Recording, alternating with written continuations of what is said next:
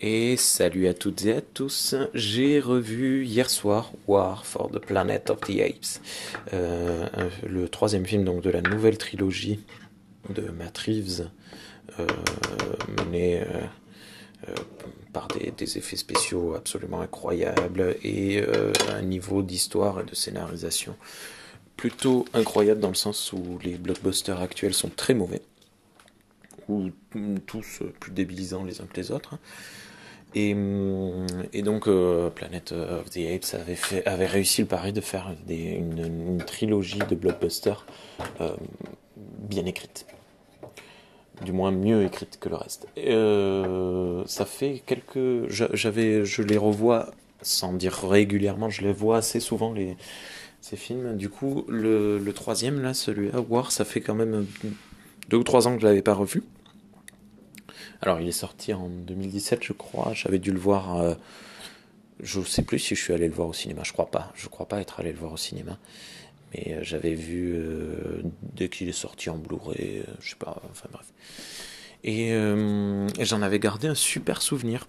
Genre vraiment un très bon film, moins bon que Down, mais Down est vraiment vraiment excellent je trouve dans, cette trilogie. J'en ai déjà parlé, mais la construction en carré qui est... Euh, oh là là, écoutez-moi ça. Je suis en train de faire des lasagnes aux épinards. Euh, et les épinards, ils sont beaux, avec de la, de la crème de soja. Je tente des lasagnes véganes. Bref. Euh, et donc en fait Down, avec sa construction en, en, pas en triangle justement, en carré, moi je trouve que c'est qu'il est complètement réussi. Alors il a des moments très étranges. Hein. Il y a un moment où il y a un singe euh, qui porte deux mitraillettes, qui galope euh, à cheval. C'est très, euh, très bizarre, hein, mais bon, c'est looké. Et oh, qu'est-ce que c'est bon. Oh là là. Et, et du coup, War for the Planet of the Apes, j'en avais gardé un, relativement bon souvenir. Et en fait, je l'ai revu, et là, en le revoyant, je me dis, hmm, et en fait, euh, c'est le film le moins bon de cette trilogie. Euh, il a quand même des moments très ratés. Alors je conseille vivement l'écoute de, du podcast là, de, de Cornelius Enzira sur la novélisation que j'ai écouté euh, jusqu'à encore aujourd'hui parce que je l'avais pas terminé. J'ai commencé à l'écouter avant de regarder le film et là je suis en train de le terminer qui avait fait un épisode, euh, Zaius avait fait un épisode super intéressant sur la novélisation en apportant les nuances qu'il y a entre le film et le livre. Et une fois de plus, ben, le livre apporte beaucoup de détails et de choses que l'on n'a pas dans le, dans le film. Et qui peuvent être intéressantes. Donc on verra si un jour j'ai le temps et le courage de le lire. J'en je, doute, mais bon, on verra. Et euh, je ne sais plus ce que je voulais dire. Oui, donc ce troisième film, euh, bon, il y a beaucoup de choses à dire. Il faudrait peut-être un, format plus posé, un podcast véritable dessus. Un jour, peut-être, on verra. Mais euh, je, trouve que autant Down euh, parlait du fait que les gens n'étaient pas manichéens en créant quatre personnages qui, dont on comprenait tout le temps le sens des actions Autant War va à l'opposition totale. Euh, alors le colonel qui est le bad guy, il se comporte vraiment comme un grand méchant truc. Et puis en fait c'est parce que son fils il est mort. Et donc en fait c'était un petit peu euh, pour le coup. C'est l'inverse, c'est un peu raté. Il est méchant parce qu'il voilà. Et il y a des personnages qui sont pas du tout suffisamment développés. Il y a un personnage qui s'appelle Preacher qu'on est censé prendre en empathie parce qu'il est toujours filmé avec les yeux grands écarquillés. Il a l'air tout gentil, mais il n'hésite pas une seconde quand il doit abattre euh, César par derrière. Euh, il, euh, il fait la guerre pour le colonel. tous les matins, il se crie sous sa fenêtre comme tous les autres bons soldats. Enfin, on essaye de nous faire croire qu'il y a des personnages qui sont intéressants, mais en réalité, ils ne le sont pas. Ils sont assez, ils sont pas du tout approfondis. Et il y a des moments très longs c'est-à-dire qu'on perd du temps de... Par exemple, il y a, euh, y a un gorille euh, méchant qui s'appelle Red. on, comprend pourquoi il est méchant parce qu'il était plutôt dans le camp de ce qu'on considère comme les méchants dans le précédent film, dans Dawn. Donc il est parti en exil et euh, ne sachant quoi faire, il a rejoint les humains et donc il est avec les humains contre César.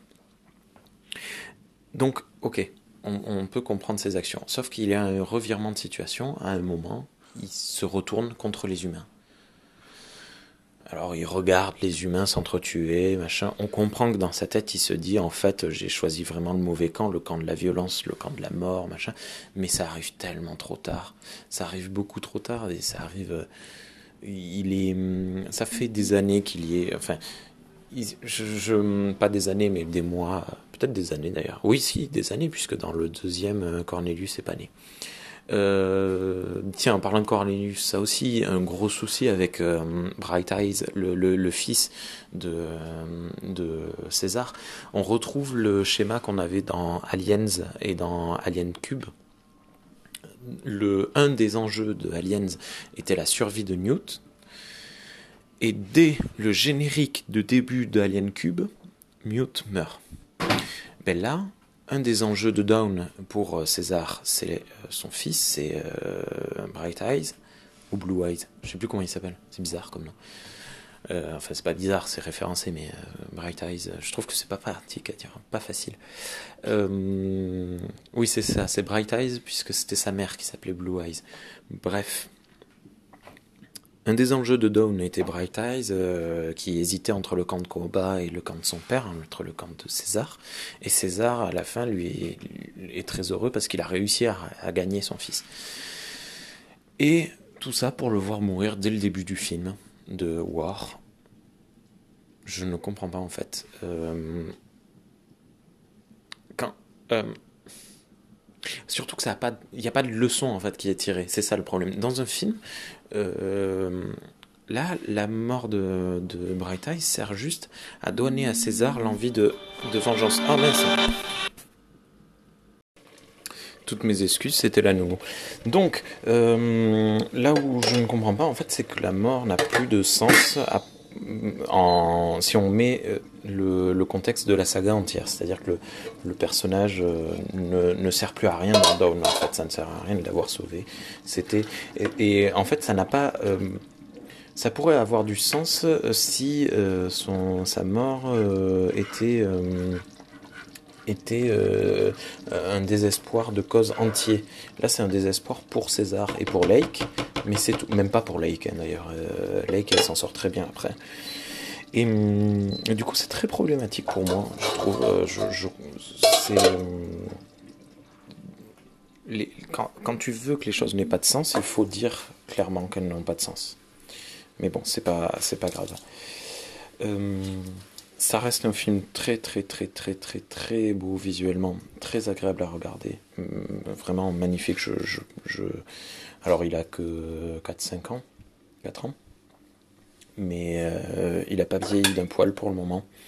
Euh, Down non plus n'avait pas vieilli d'un poil. C'est euh, le premier, les, Rise, qui, qui lui a un peu vieilli, je trouve. Mais voilà, donc c'est juste des courtes impressions euh, un peu sur le vif. J'ai pas pris de notes euh, ou quoi que ce soit. Un jour, peut-être que je prendrai le temps, mais il faudra que je, vois d'en parler réellement profondément. Euh, ben c'est tout. À bientôt.